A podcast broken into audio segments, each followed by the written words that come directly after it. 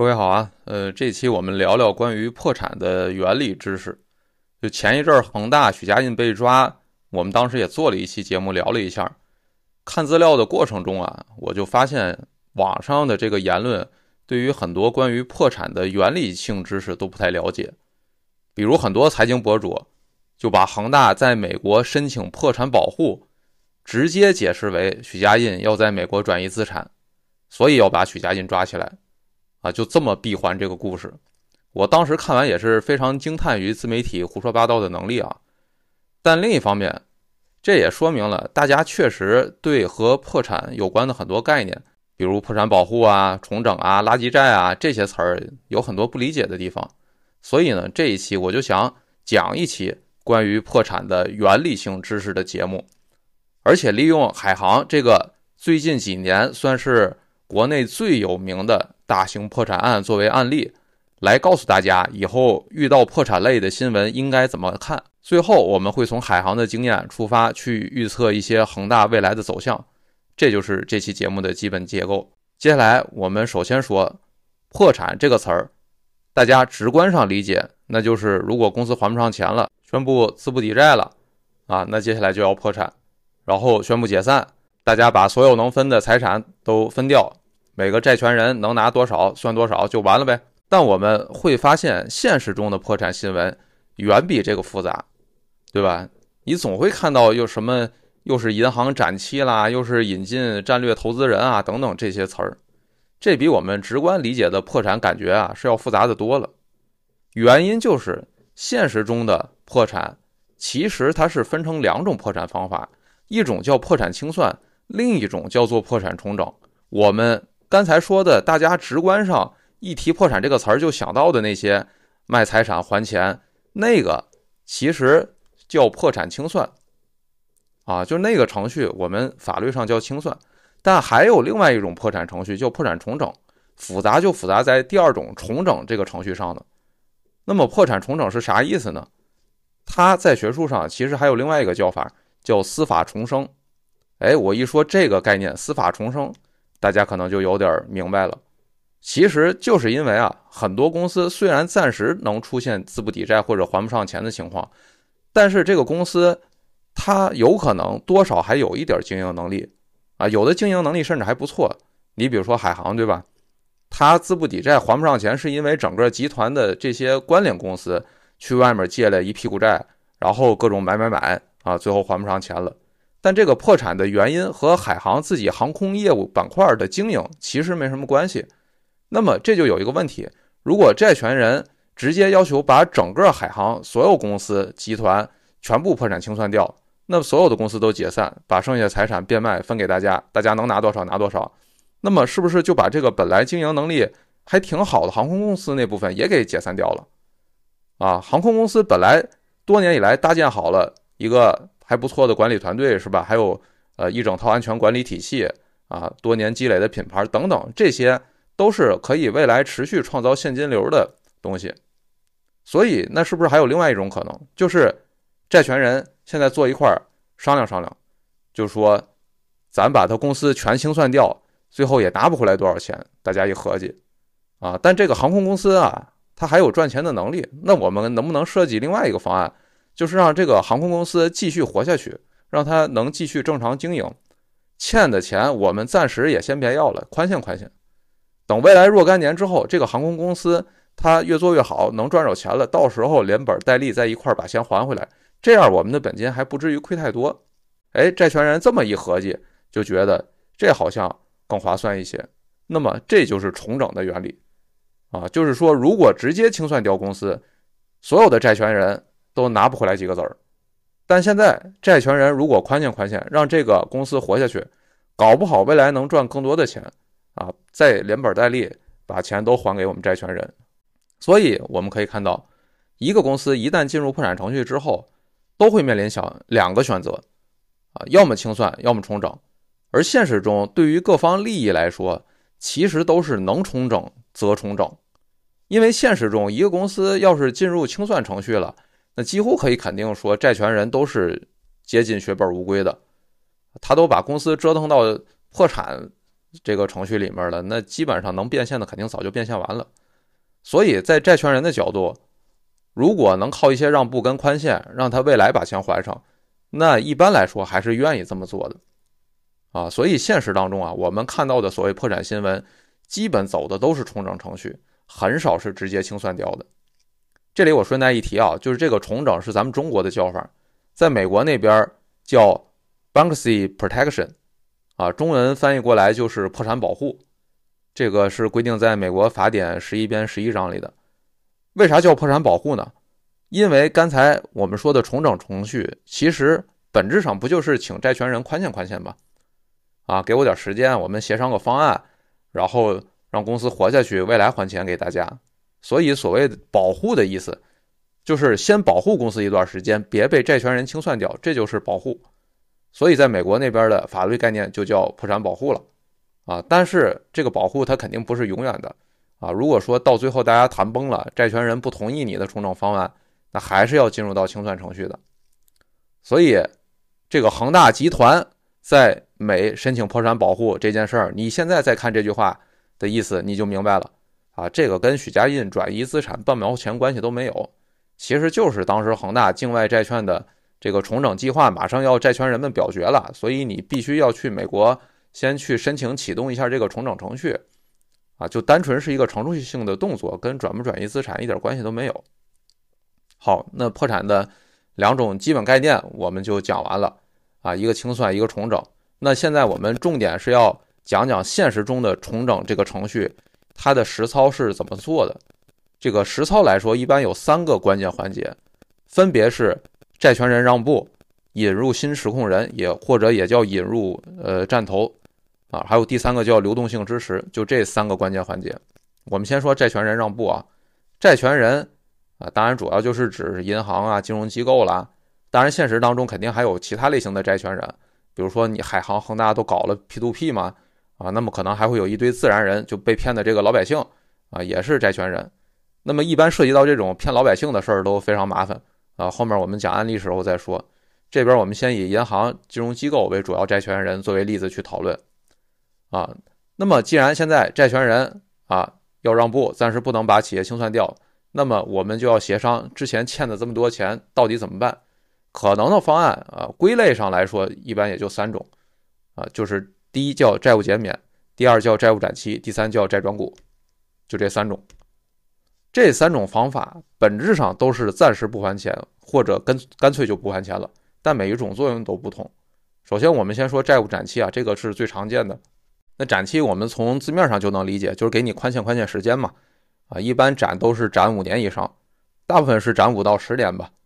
十年以上的也有，呃，但在市场主体的这种破产重整案例是比较少见的。哎，我这里说市场出主体，那是不是意味着还有不市场的主体的重整？对，就是有，就是城投，啊，这里我提一个大家值得思考一下的问题啊，就是。大家觉得若干年之后还钱，就我们所谓的展期，跟你就不还钱，它的区别大不大？或者说区别在哪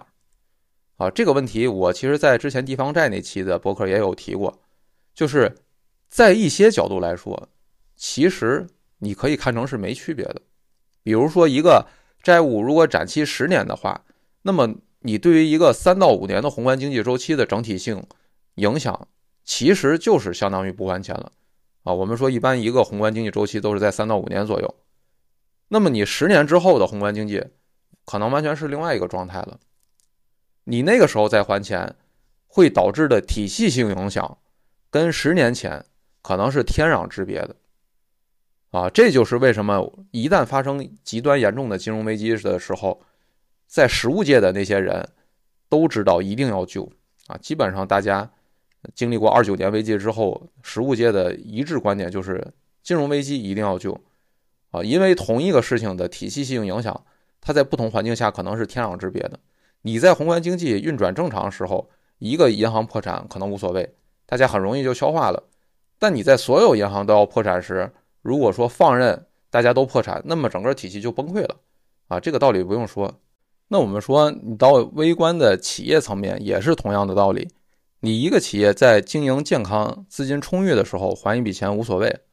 但在接近破产时，你可能就因为这一笔钱没还上，导致整个企业多年成长起来的经营能力、品牌什么全都消失了，啊，就清算掉了，就没了嘛。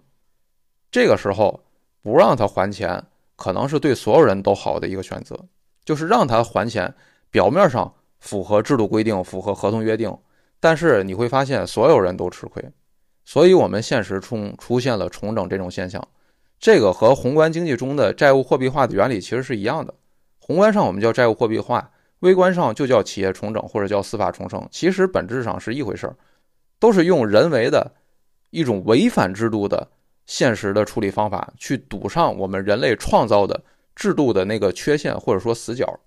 啊，就人类创造的制度，它但凡是人创造的，它都是有可能会有死角的。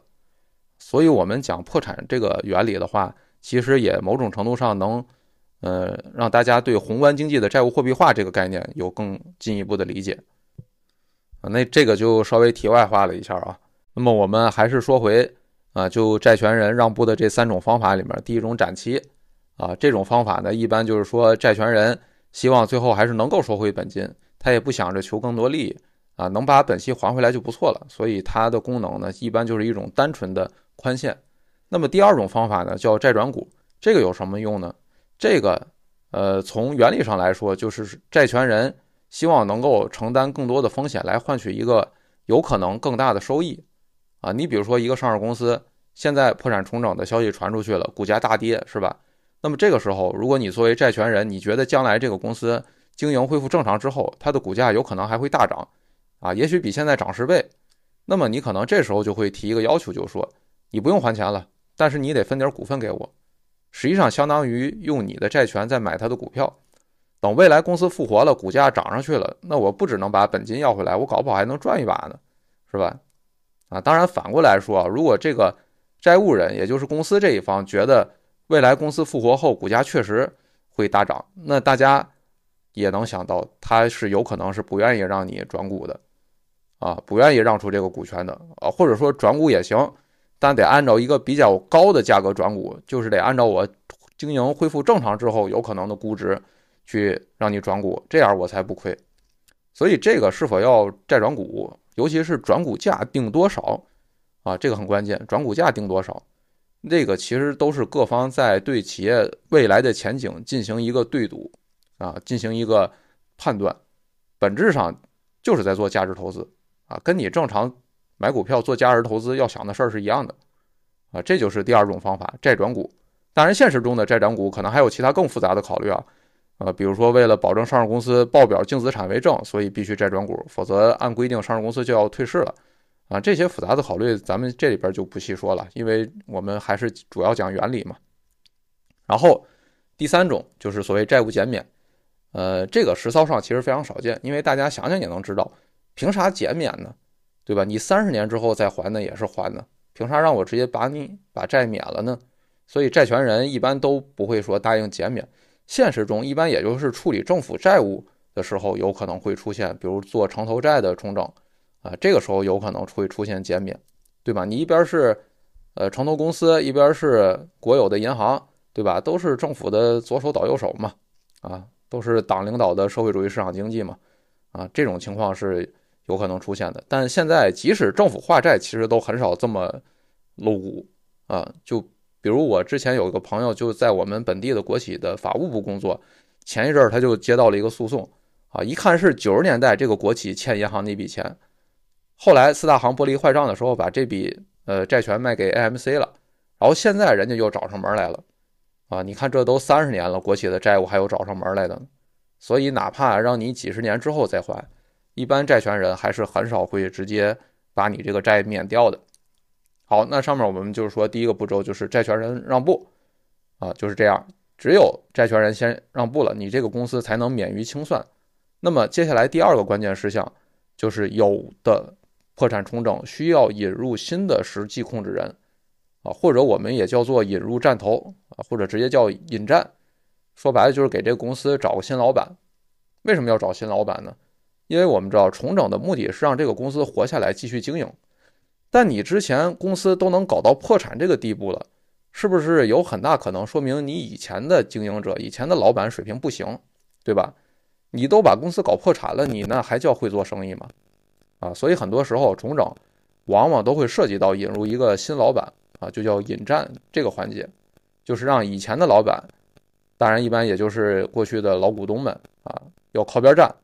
就是你别管了以后啊，你都把公司折腾成这样了，你赶紧就哪凉快哪歇着吧。我们现在新找一个懂经营的人来管公司，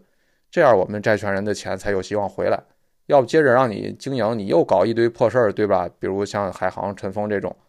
啊，当时债权人们啊一致的意见就是说，想让我们通过海航的这个重整方案，你陈峰这批老股东所有股份必须全部给我减记到零，让他们彻底出局，就滚蛋，啊，老股东出局了，啊，接下来再找一个新的有能力的人来接这个企业，啊，甚至像海航，它可能都是公开招标找这个新的呃实控人。那么大家有意向的人就可以坐下来谈，对吧？啊，你出多少钱买多少股份？啊，你提什么保护我们债权人的方案等等。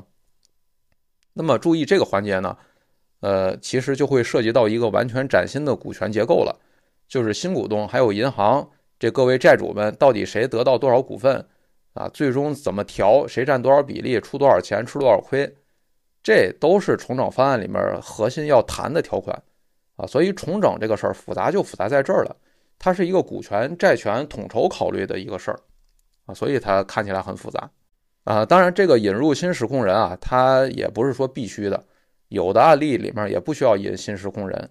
如果说你老股东经营的没什么问题，你确实是遇到了一些倒霉事儿，比如说遇到新冠了之类的，啊，你临时出现了资金链断裂的问题，那么老股东的这个经营能力，债权人们还是非常信任的。那这个时候你就不需要引入新的站头了，啊，那债权人，呃，直接让步就可以了，啊，所以所有这些都是看债权人的意思，因为最后的方案能不能通过是要债权人投票表决的。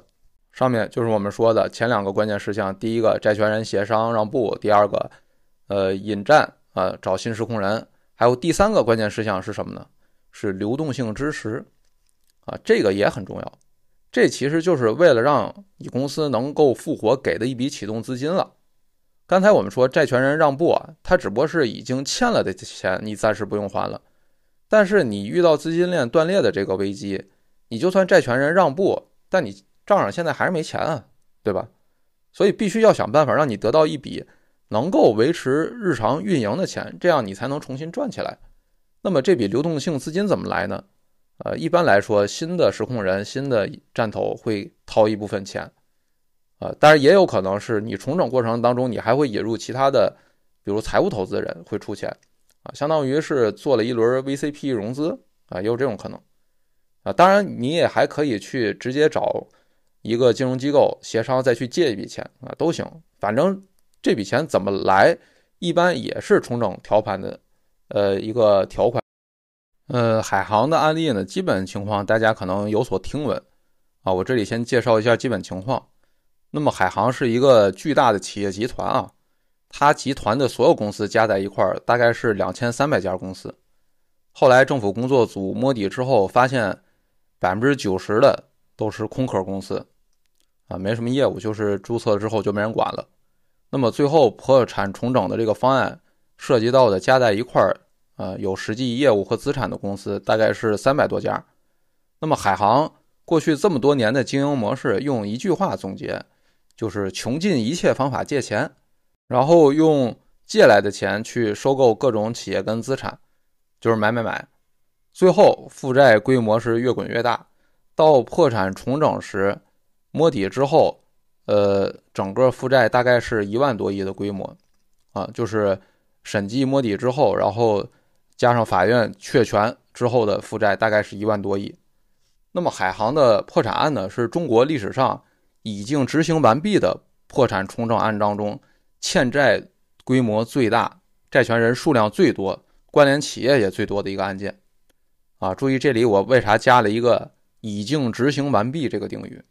因为这个记录马上就要被恒大打破了。那么这个重整啊。是分成了四个板块去重整，这么大一个企业集团，它不是合并在一块儿的，它是分了四个板块去重整。第一个就是航空公司板块，这个也是经营能力最好的，这不用说，大家都知道啊。但是航空公司板块只占整个集团的呃一部分啊，它不占绝对一个大头的比例。那么第二个呢是海航机场这个板块，这个是做机场业务的，这个板块单拎出来重整，主要是因为机场目前交通部有一个窗口指导，就是要求必须得是国资控股。但是之前海南的机场是由海航集团控股的，啊，这个之前交通部就要求整改，但是海航集团也一直拖着，所以呢，也借这次重组的机会啊，让这个机场业务。就变更为海南政府下属的这么一个业务啊，然后第三个板块叫供销大集，这个也是一个上市公司，这个公司是做零售业的，同时还帮海航集团代持了大部分自有物业的资产啊，它也有一定的经营造血能力，所以也单拎出来重整。最后一个板块就叫做其他了啊，就剩下的那些乱七八糟，或者按书面的叫法叫海航集团及其三百二十一个公司合并重整。啊，就是这四个板块。那么海航的危机呢？我们梳理一下啊，它最早是从二零一七年年末的时候开始爆发的。大家怎么知道它爆发危机了呢？就是它一七年十一月份的时候啊，发了一笔利率达到百分之八点八的美元债。注意，一七年那个时候美元债啊，你发了一笔利率百分之八点八的美元债啊，一年期的。这个是中资公司有史以来在海外融资发行的最高利率的短期债券，这实际上就是让市场知道的一个信号，就是你海航已经借不到钱了。然后到了一八年三月份的时候呢，海航已经拖欠中航油的航油款就到了三十亿元了，啊，你一个资产在那儿号称万亿的集团，你现在居然付不付不出来这几十亿的航油钱。那么这个时候已经大家基本知道，就海航的流动性危机已经就是接近全面爆发的一个状态了。那么这个阶段其实海航还有最后一次自救机会。现在回顾来看啊，就是如果他那个时候尽快把之前买的资产能卖多少卖多少的话，同时再请求各家银行在短期借款方面、短债方面能宽限一下，那这样呃其实是有机会度过危机的。这实际上就是后来死了的那个海航创始人王健，在一八年上半年在做的事儿，啊，当时据海航内部的说法呢，是说一八年卖了整个有将近三千亿的资产，同时四月份的时候，海航直接向政府的渠道打报告，啊，央行也临时召集了各家金融机构开会协商这个对海航的救助方案。平心而论啊，就是海航之前收购的很多资产还是算不错的，是有。经营能力的是卖得出去的，所以一八年上半年的做法啊，如果按照当时的做法执行下去，海航应该说是有机会赶在一八年底之前的那轮熊市跟宏观经济下行周期之前取得一定的流动性，缓解这次危机的。但是，一八年七月份啊，这个时候大家就知道发生了震惊业界的事情，就是海航的当时实际上掌权的这个王健在法国。啊，所谓就公务考察的时候摔死了，啊，说法是因为他要爬墙头拍照，啊，拍风景照，然后掉下来了。那我们没法分析他具体是怎么死的呀，我们只能说从海航当时内外的格局来看，一个陈峰在当时其实是被掌权的王健已经边缘化了的，啊，王王健他在一八年上半年的时候他是掌实权的那个创始人。同时，王健实行的是变卖海航资产自救解决危机的路线。然后，王健卖资产卖了半年，结果死了。死了之后，陈峰回来掌权。同时，陈峰把王健提拔上来的大部分高管全都免职。啊，据说当时海航高管是有呃中高层上百人待岗。同时，陈峰把自己的儿子陈晓峰安排成集团 CEO，侄子也安排成集团的首席投资官。从那之后，陈峰实行的路线就不是变卖资产自救了，他的方法是想办法继续借钱来解决海航的危机。这些事情连在一块儿，啊，王健到底是怎么死的？那我觉得就只能嗯自己判断了。好，我们说陈峰回来之后，他是想靠继续借钱来解决问题，啊，后来他也确实前前后后又借到了四五百亿。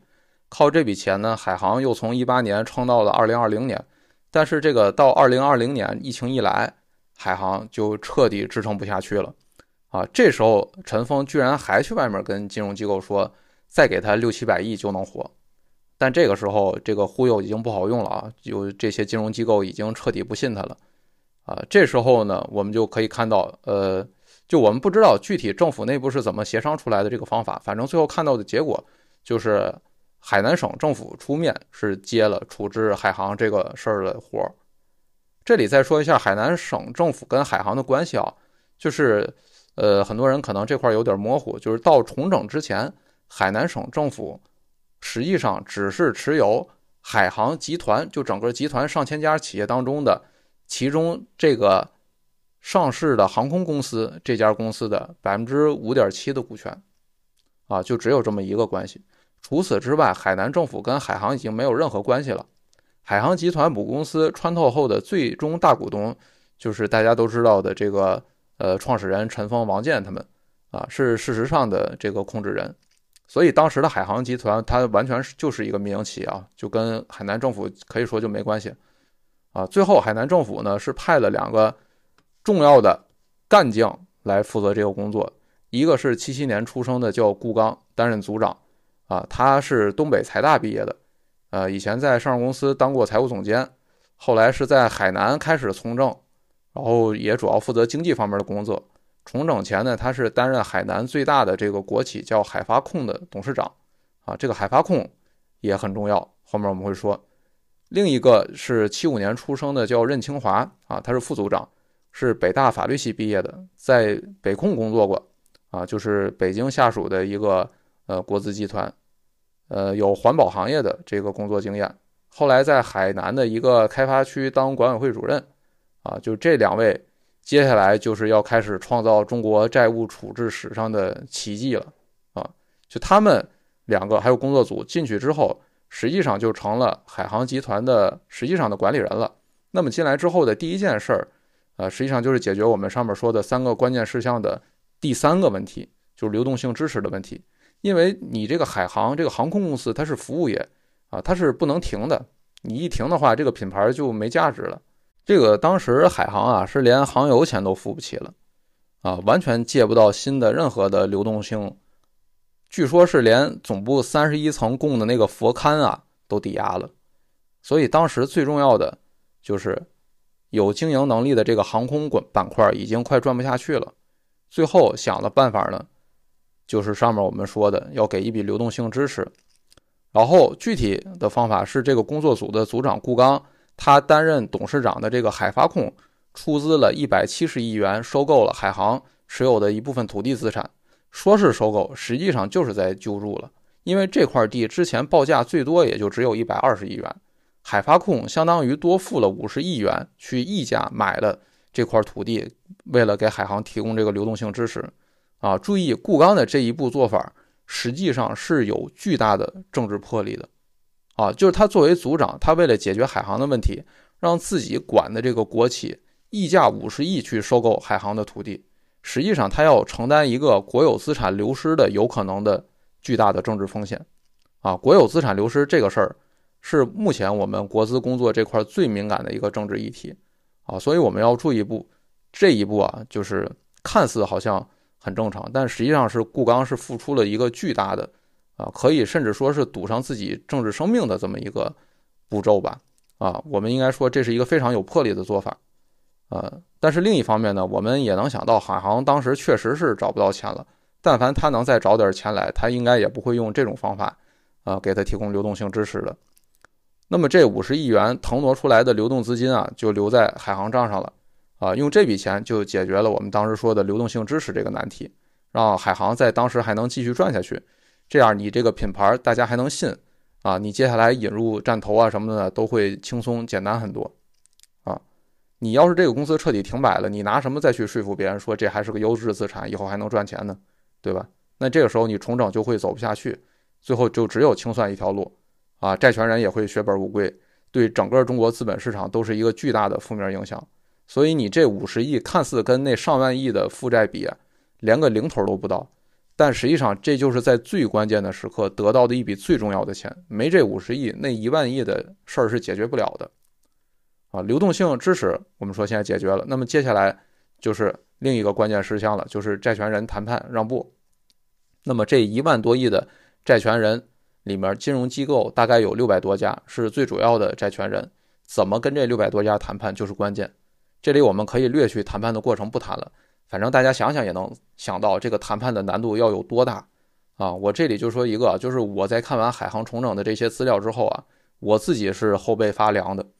啊！就两个组长加上工作组，他承担的这个工作量跟工作压力，我只能用无法想象四个字来形容啊！因为我自己也做过破产的项目，所以我能明白那个工作的难度，还有这个工作的量是有多大的。啊，那么我直接说结果吧，就是这一万亿的债权里面，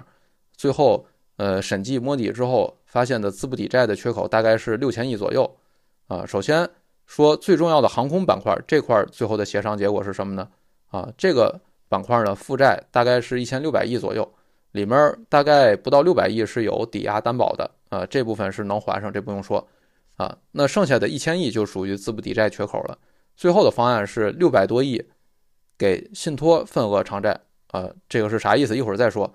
然后三百亿不到四百亿是债转股啊，转股价是三点一八元。这个转股价应该说是银行，呃，虽然不是血本无归，但也应该说是吃了比较大的亏了。因为目前的股价是一块四啊，所以重整之后股价最高的时候也就只有两块五。呃，当然，如果未来的新实控人如果有本事把这个航空公司做得更好的话，那肯定不是这个价啊，但我们至少可以看出来，呃，以目前的股价来说，呃，银行还处在赔钱的状态。呃，这个是航空公司的呃板块的处理方法。然后其他三个板块里面，呃，另一个占最大头的，那肯定就是海航那三百二十一家其他公司合并重整的那个板块，那部分总债务大概是六千四百多亿。呃，但那部分呢，因为它不是上市公司，所以它披露的方案不会这么细。我估计具体这六千四百多亿里面资不抵债的缺口，应该大概在三千亿到四千亿左右。那怎么处理这部分呢？啊，目前我们看到的这部分的处理方案，就是把整个这三百二十一家公司直接转变为一个信托，然后让债权人去持有这个信托的份额，啊，也就是银行。本来账上是一堆对海航集团的贷款啊，有可能变成坏账的贷款，对吧？然后现在是变成了一堆信托份额了。这个信托份额这事儿怎么理解呢？啊，这个我觉得有必要在这边讲讲。就是这个东西其实本质上是一种债务货币化的会计处理技术方法啊。首先说，银行现在是有一笔坏账，对吧？那么我们假设这些钱如果真还不上的话，那这个时候你觉得银行还会担心什么？啊，反正已经确实还不上了，对吧？钱要回来是不可能了。那这时候，你想，如果你是银行，你觉得还有什么可以再搏一搏的事儿吗？其实，他接下来就是会想，有没有可能在账务处理上让这笔钱不要显出来是坏账，啊，就变成在会计上看还能不能挣扎一下，啊，这样的话就能维持一个报表层面的稳定。那么。把债权转变成信托份额这种方法，其实就是在搞这么一个会计操作。就大家记住啊，我们国家的会计准则下面有两个法律主体在会计记账科目上是很难明确规范的，也没什么明确规定的。一个是有限合伙企业，另一个就是信托份额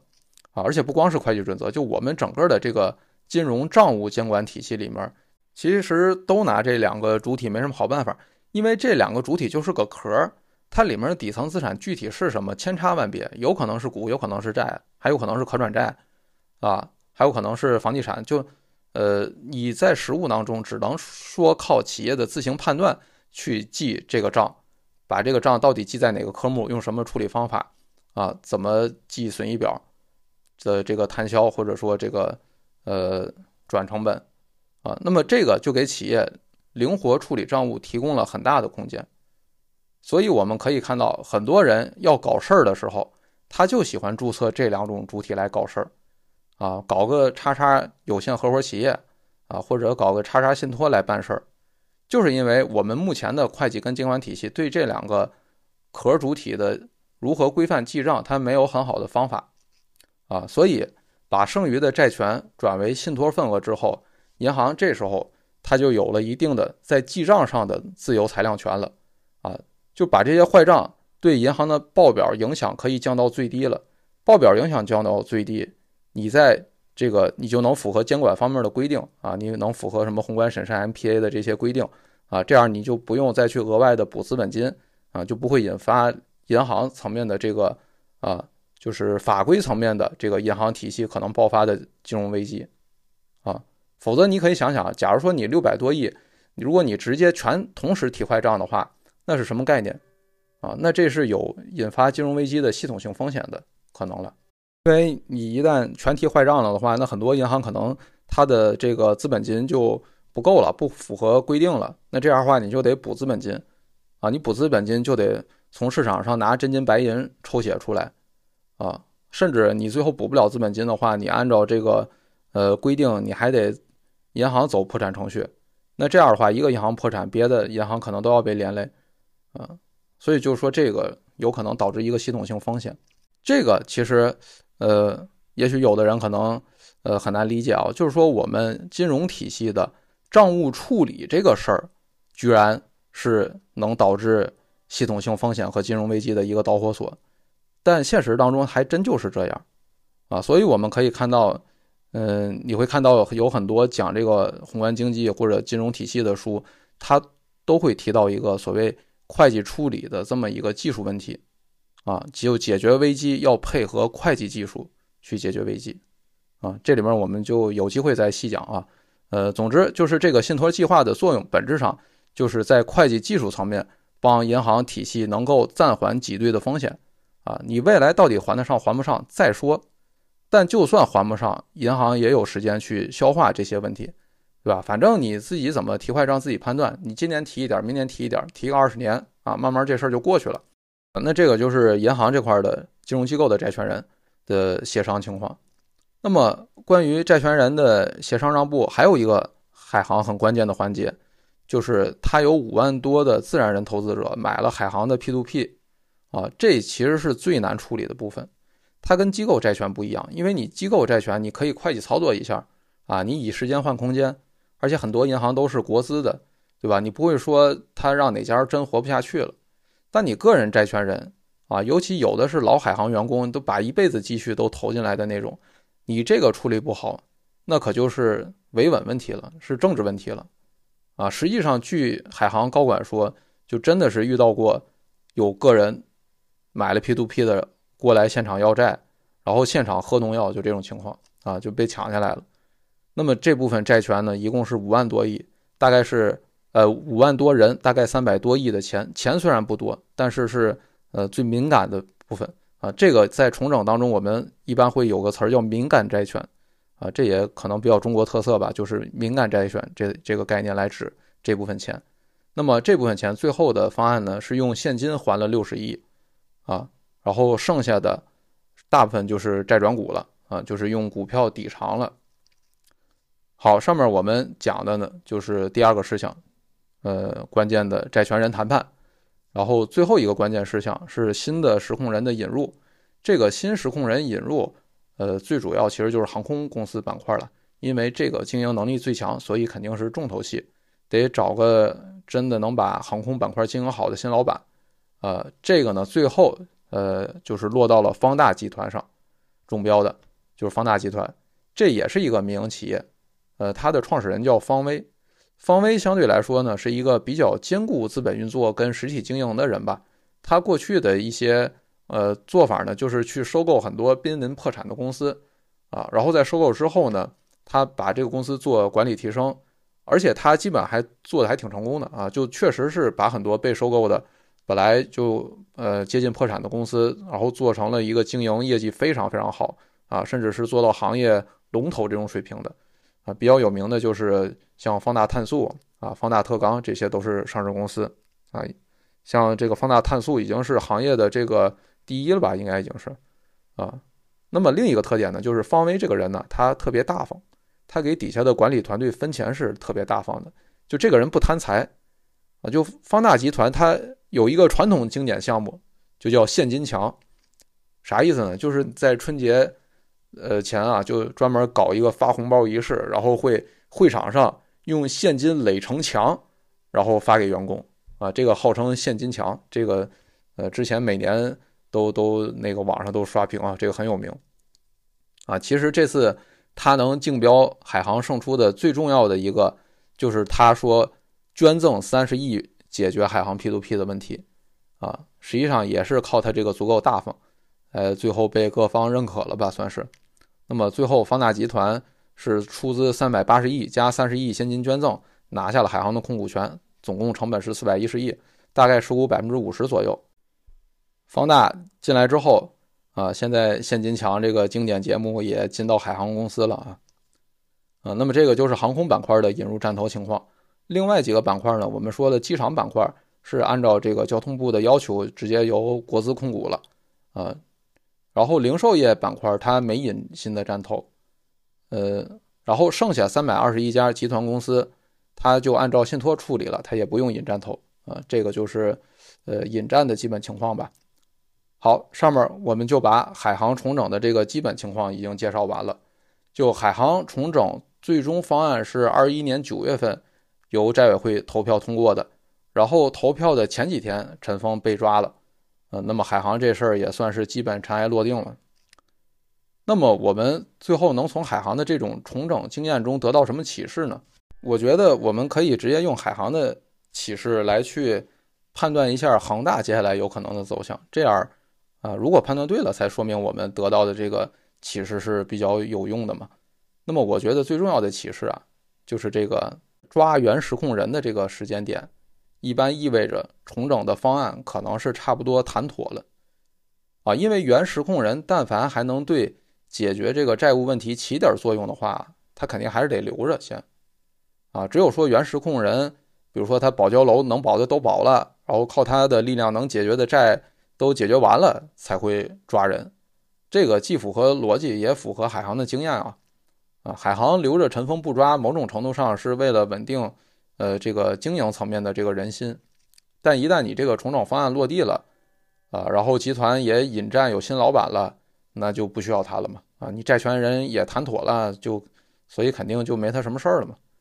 啊，所以可能给我们的启示啊，就是现在徐老板这个时间点被抓，很有可能意味着恒大的债务处理跟保交楼要进入到一个新的阶段了，啊，离这个问题的实质解决方案落地的时间可能不远了，而且我个人认为最有可能的方向，应该就是接下来恒大各地的楼盘项目啊，还有这些土地资产。会被各个地方的地产公司收购掉，剩下的保交楼啊，新接盘的地产公司他们来负责，然后恒大母公司，它就是靠卖这些项目公司回笼的资金去解决母公司层面债务的问题啊。这里我要强调一下，恒大的债务虽然比海航多一倍，有两万亿，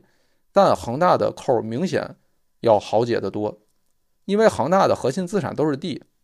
啊，就这些。怎么着，它也都是有点价值的。你哪怕恒大当年多花了点钱买的这些地，啊，但是这个地肯定远比你海航底下的一堆乱七八糟资产，它的这个流动性还有变现能力啊要好得多，对吧？你陈峰，你搞了一堆佛龛的东西，怎么变现？那有流动性吗？啊，所以恒大的破产方案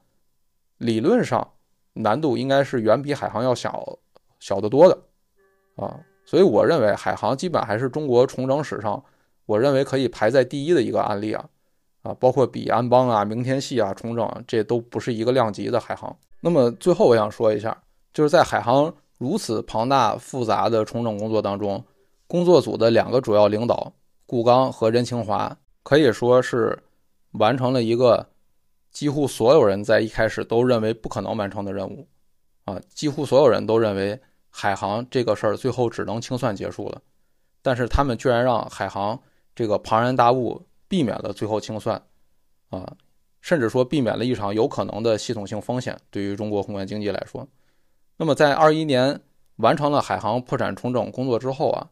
呃，我们可以看到，就二十大之后，这两个人也都有了新的去向。现在七七年出生的顾刚是升任海南省副省长，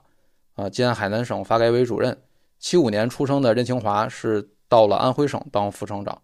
目前中国最年轻的两位副省长就是这两位海航破产工作组的正副组长。好，今天我们就先讲到这儿。